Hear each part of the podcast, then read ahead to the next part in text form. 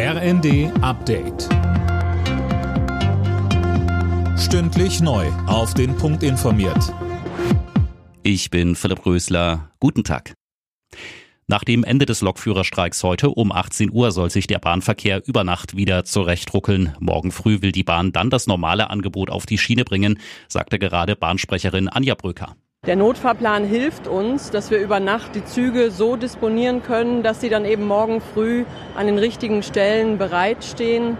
Und morgen sind wir sicher, dass wir einen reibungslosen Betriebsstart hinlegen. Trotzdem sollte man, wenn man morgen Bahn fahren will, nochmal checken, ob der Zug tatsächlich fährt.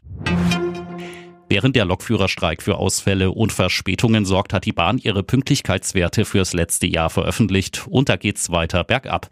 Über ein Drittel der Fernzüge, 36 Prozent, hatten sechs Minuten Verspätung und mehr.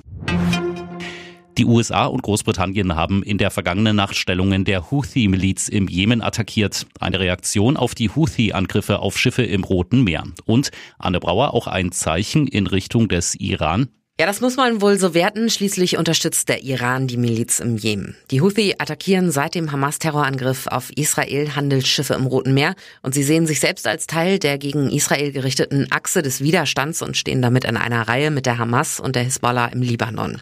Da steckt also Eskalationspotenzial dahinter. Eine Reihe westlicher Staaten hat sich übrigens hinter die USA und Großbritannien gestellt, zum Beispiel auch Deutschland. Franz Beckenbauer ist heute in München beigesetzt worden. Das Fußballidol wurde im engsten Kreis auf dem Friedhof am Perlacher Forst beerdigt.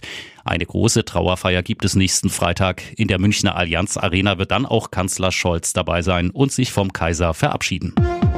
Alle Nachrichten auf rnd.de